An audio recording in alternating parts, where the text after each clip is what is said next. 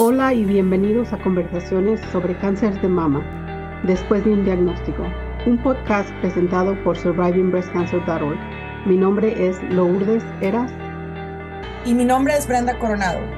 Somos sobrevivientes de cáncer de mama y cofundadoras de SBC para la comunidad de habla hispana, una organización sin fines de lucro que brinda apoyo en una plataforma virtual y educativa, con el propósito de brindar grupos de apoyo y recursos para las personas diagnosticadas con cáncer y para sus seres queridos desde el primer día después de un diagnóstico.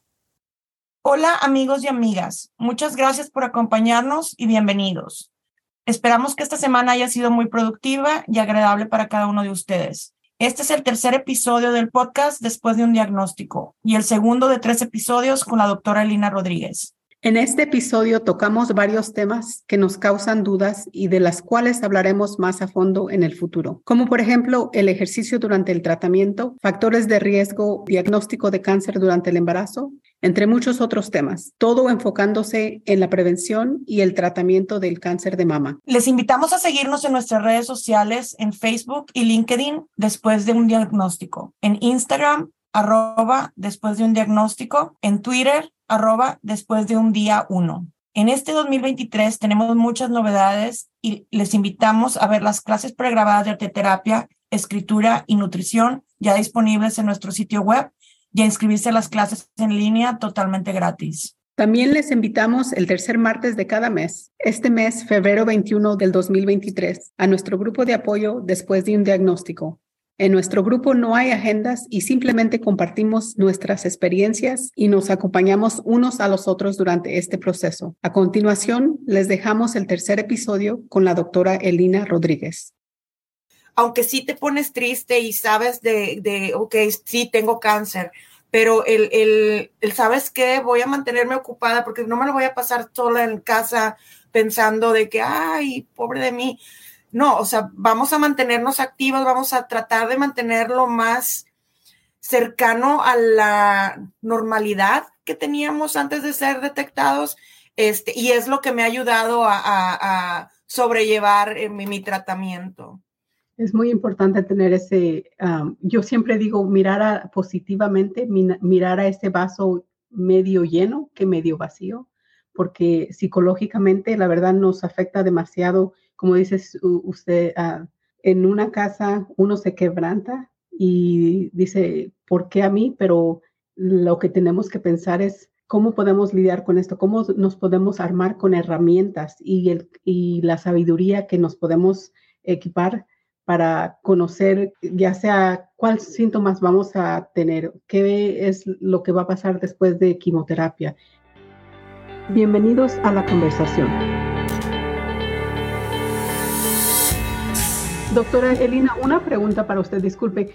Uh, ¿Cuáles son algunos mitos que usted este, escucha mucho con los pacientes que podemos eliminar esos mitos que hay cuando uno la diagnostic, diagnostican de cáncer?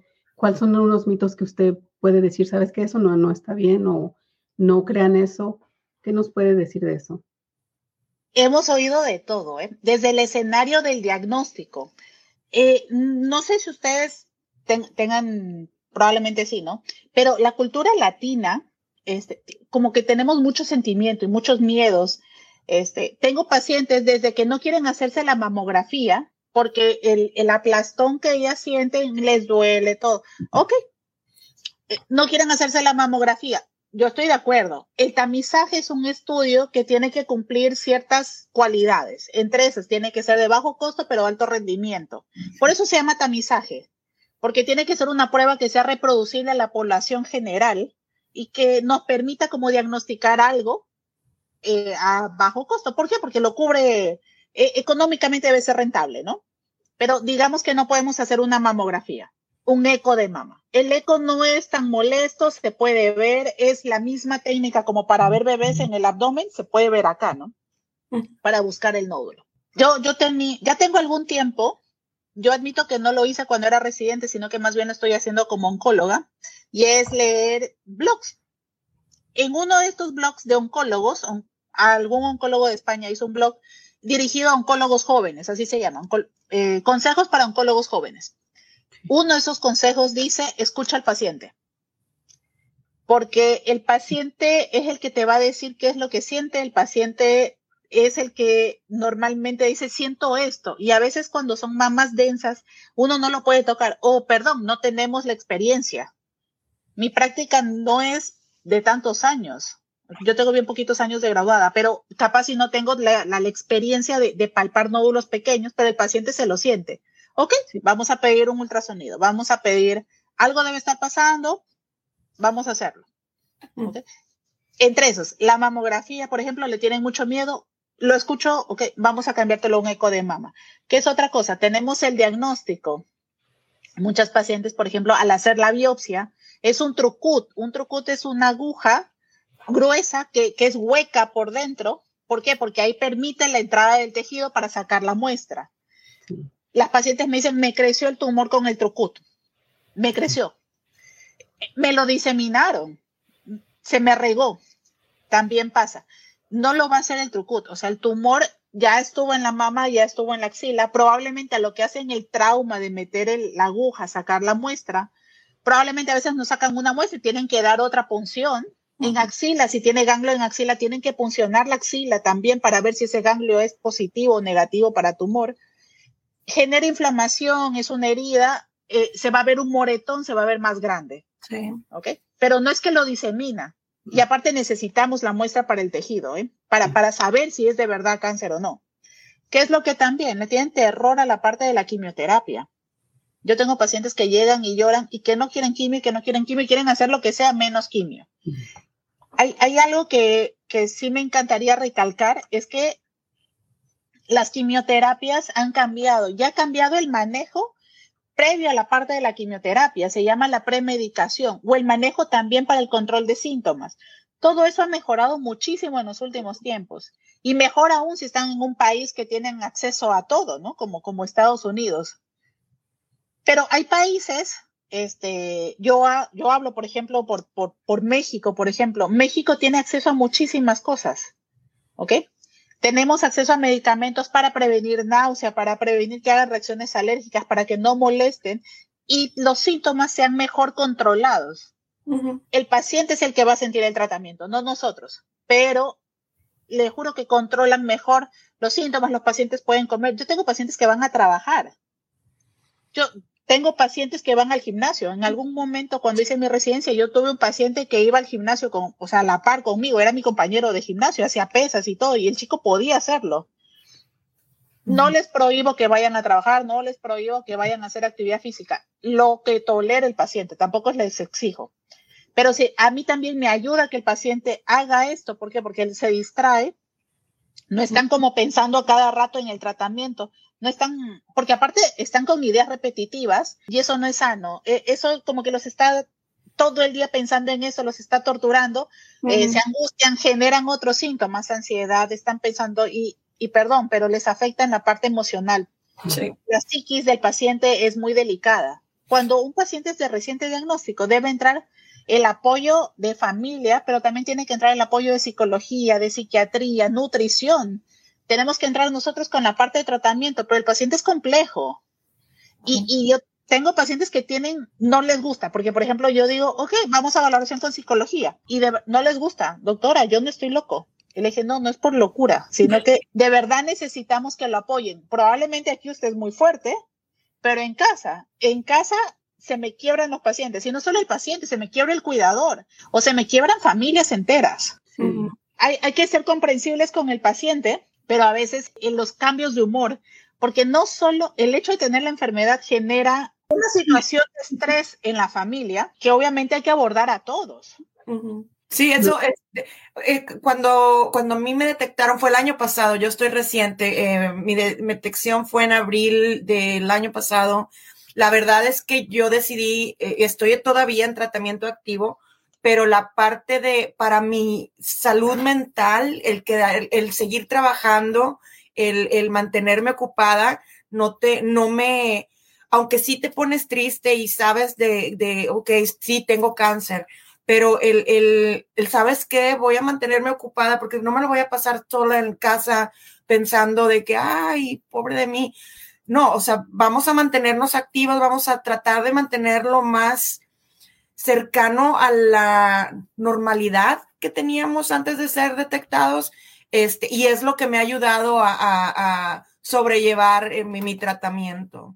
Es muy importante tener ese, yo siempre digo, mirar positivamente, mirar a ese vaso medio lleno que medio vacío, porque psicológicamente la verdad nos afecta demasiado, como dice usted, ah, en una casa uno se quebranta y dice, ¿por qué a mí? Pero lo que tenemos que pensar es cómo podemos lidiar con esto, cómo nos podemos armar con herramientas y, el, y la sabiduría que nos podemos equipar para conocer ya sea cuáles síntomas vamos a tener, qué es lo que va a pasar después de quimioterapia, qué es lo que va a pasar después de radiación.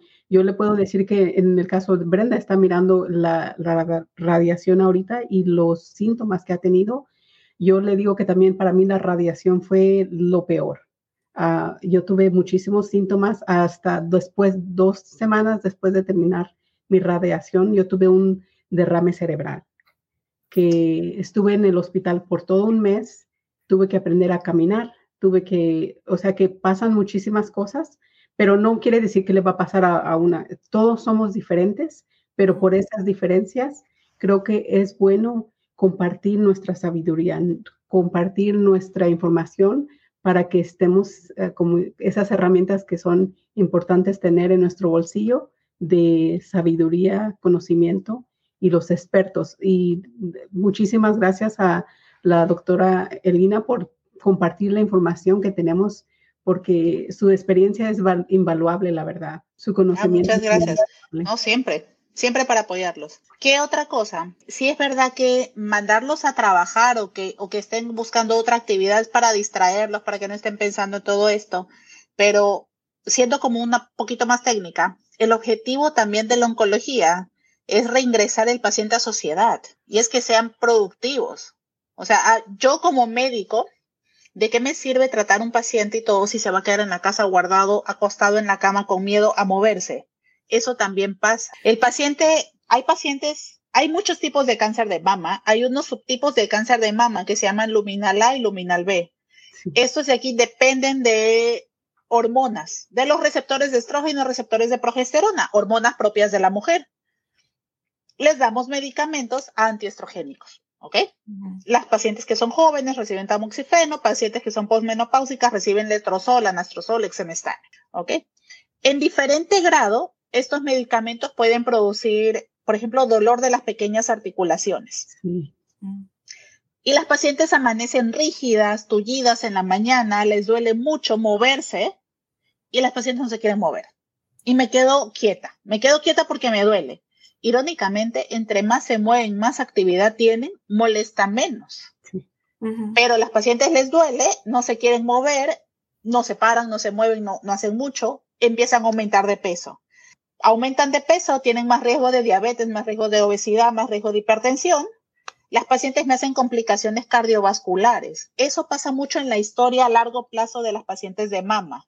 Y es algo que yo sé que a ninguna mujer le gusta, este, que nos digan que, que, estamos engordando, este, pero, pero es, es una forma como yo trato de hacerlo de una forma amigable en cada consulta, de decirle, pues, pues es que hay, hay, que bajar, hay que movernos, hay que hacer no sé qué. De verdad que he invitado a algunas pacientes mías a hacer spinning, a, que vamos a, hay que seguirlas haciendo. Si son jóvenes y pueden, por supuesto. Especialmente si ya están con la pastilla. Yo tengo un ejemplo perfecto de una paciente que es preciosa, es una de mis primeras pacientes cuando yo llegué al país.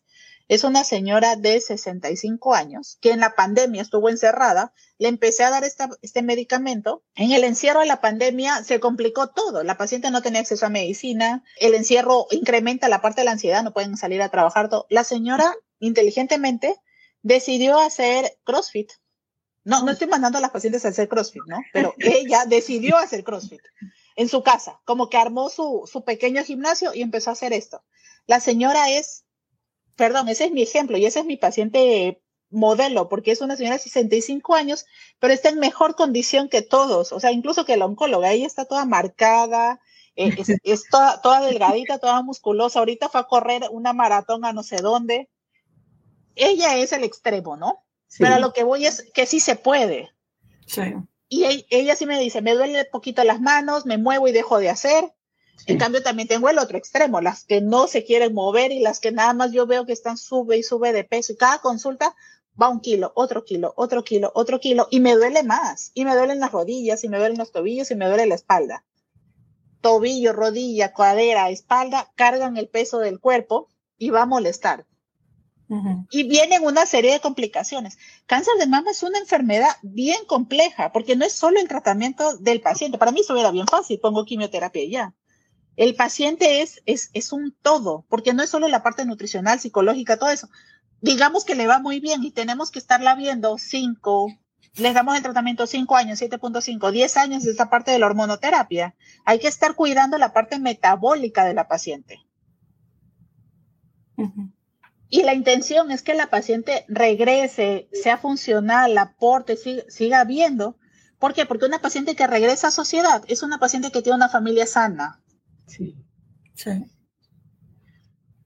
Es muy, es, muy cierto. La verdad que a mí y a Brenda, yo pienso que Brenda también, el, el de, yo estoy en el anestrosol, que estoy tomando el anestrosol y sí, las mañanas a veces son duras, pero hay como, es como una, como dice, una de para arriba y para abajo, para arriba y para abajo, pero tenemos que pararnos, hacer ejercicio y movernos, porque es, es cierto, el que he notado yo que lo más que me muevo, lo menos que me deja de doler. Y algunos días son mejores, otros días no tanto, pero de todos modos no dejen de moverse porque a, la recomendación de un doctor y eso ayuda mucho. Eh, he notado yo eso también podemos empezar a, mirar si tenemos algunas preguntas en el chat.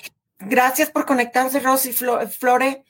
Fiore, perdón, eh, ella pregunta, ¿qué consecuencias se puede tener si tienes hijos a muy temprana edad? Hay, hay ciertos factores de riesgo que están asociados a, por ejemplo, cáncer de mama, el uso de anticonceptivos, por ejemplo, o tener como que los hijos empezaste muy temprano, ¿no? Hay otros factores de riesgo que se llaman protectores y es dar como que dar de lactancia más de seis meses también todos estos factores de riesgo es como que se van sumando, como que le van echando una arenita más al vaso, ¿no?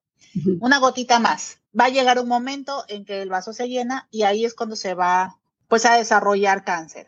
Yo también tengo pacientes, a todos nos ha pasado que conocemos una paciente súper sana que lleva una vida este, con ejercicio, no es obesa, obviamente tiene, tiene, un cuerpecito así muy, muy, muy fit, la paciente en muy buenas condiciones, este, tuvo los hijos a la edad que tuvo, no, nunca tomó anticonceptivos, dio de lactar más de seis meses y desarrolló cáncer. O sea, la verdad es que también es eh, eh, el medio ambiente o lo que nosotros hacemos, el impacto genera un impacto, pero también, eh, también es una probabilidad de desarrollarlo. Hay que ver cómo fueron nuestros genes. No todos tenemos un estudio genético. Tampoco está recomendado hacerlo a población general. Solo se hacen en las poblaciones que tienen alto riesgo.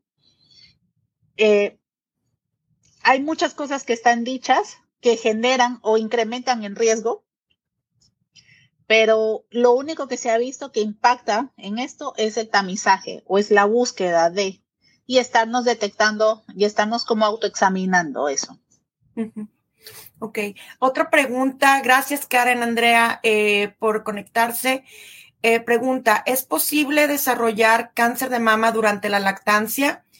Dice, eh, yo tengo breves sospechas que a mí me ocurrió luego del embarazo, pues unos meses antes de estar embarazada me hice un, un eco mamario y todo estaba bien hay un tema para nosotros que se llama cáncer de mama y embarazo. Mm. O sea, es, un punto álgido. ¿Qué es lo que pasa en el embarazo? La mama crece, se llena, em, empieza la producción de leche, se vuelven grandes. ¿Ok? Y el problema de que incremente el volumen de la mama este, es, es en el, el ginecólogo cuando la abordan, porque va a ser el primer médico que va a ir, va a pensar que es cambios propios del embarazo. Y el mm. problema es que como incrementó de volumen, si acaso hubiera tenido algún nódulo o alguna tumoración, como que se va a perder eh, en el, en el tamaño de la mama. Sí hay, es, hay el desarrollo de cáncer de mama y embarazo, cáncer de mama y lactancia. Ah, es un tema para nosotros incluso. Es más, para los congresos siempre va a haber algún tema de esos. ¿Qué es lo que pasa? Como damos de lactar, o bueno, dan de lactar, eh, también están produciendo leche, no prestan atención a, estos, a este tumor que debe estar creciendo. Y está comprobado que las pacientes que desarrollaron cáncer de mama en la lactancia van a ser tumores más grandes porque justamente dejaron pasar embarazo y lactancia, el tumor crece. Pero sí, sí pasa. Cáncer puede pasar a en cualquier grupo etario. Obviamente tiene más riesgo a partir de como los 40, 45. Por eso ahí empieza el tamizaje. Pero embarazo, por supuesto que puede pasar. Y se puede tratar, ¿eh? O sea, se puede tratar. Si el tumor tiene la capacidad o está en estadios pequeños y se operan, qué bueno, se operan, se sacan, bien. Pero incluso nosotros podemos dar quimioterapia en, a partir del segundo trimestre del embarazo y totalmente sano para el niño. Nada más que necesitamos el apoyo de un buen ginecólogo para que esté vigilando al niño, al producto, pero podemos poner ciertas quimioterapias durante el embarazo. Especialmente hay tumores que son muy agresivos, triples negativos, por supuesto. Sí. ¿Ok? Pero ahí lo importante, incluso a pesar del embarazo, es no retrasar el tratamiento. Gracias por sintonizar y escuchar nuestro podcast. Si deseas obtener más información sobre nuestra organización, próximos eventos y las formas de conectarse, lo puedes hacer visitando nuestro sitio web en es.survivingbreastcancer.org. Toda la información en nuestro podcast proviene de experiencias personales y no reemplazan o representan la de tu equipo médico profesional. Siempre debes consultar a tu equipo médico si estabas buscando temas específicos o te gustaría ser un invitado o una invitada en nuestro programa. No dudes en comunicarte con nosotras directamente a lourdes.survivingbreastcancer.org o en brenda.survivingbreastcancer.org. Síguenos en Instagram at después de un diagnóstico y Facebook después de un diagnóstico. Gracias.